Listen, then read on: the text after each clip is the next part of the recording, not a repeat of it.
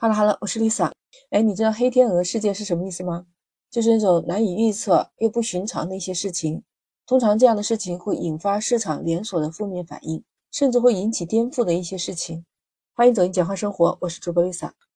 眼看2022年的最后一个月了，马上就是2023年了。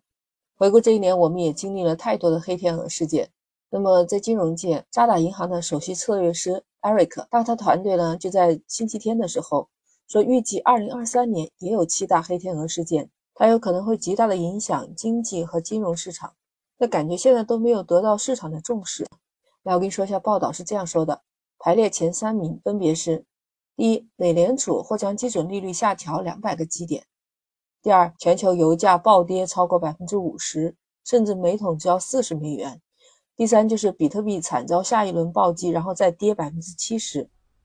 嗯，说在今年的紧缩通道上面，美联储在二零二三年有可能将一百八十度转变它的态度。马上会转到宽松的货币政策上面。二零二二年上调了三百五十个基点。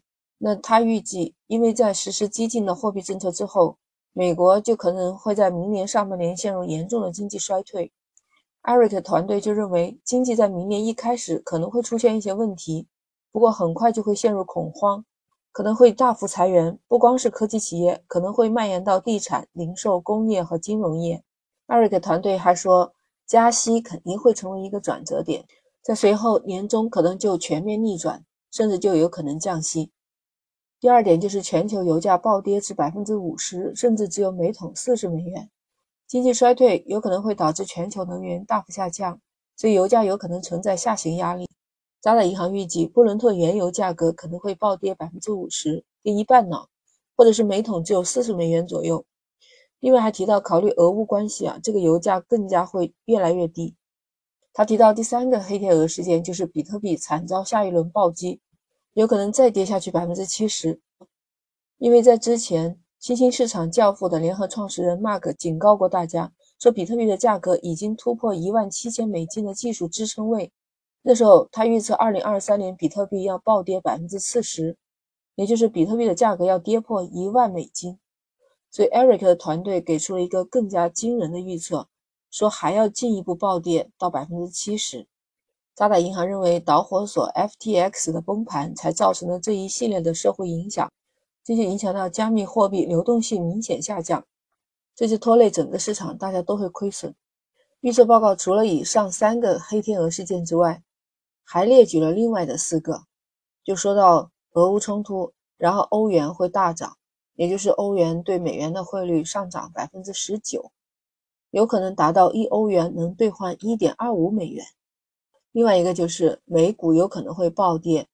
目前全球食品价格下滑了百分之十五，他预测就是供给过剩会引起通货膨胀。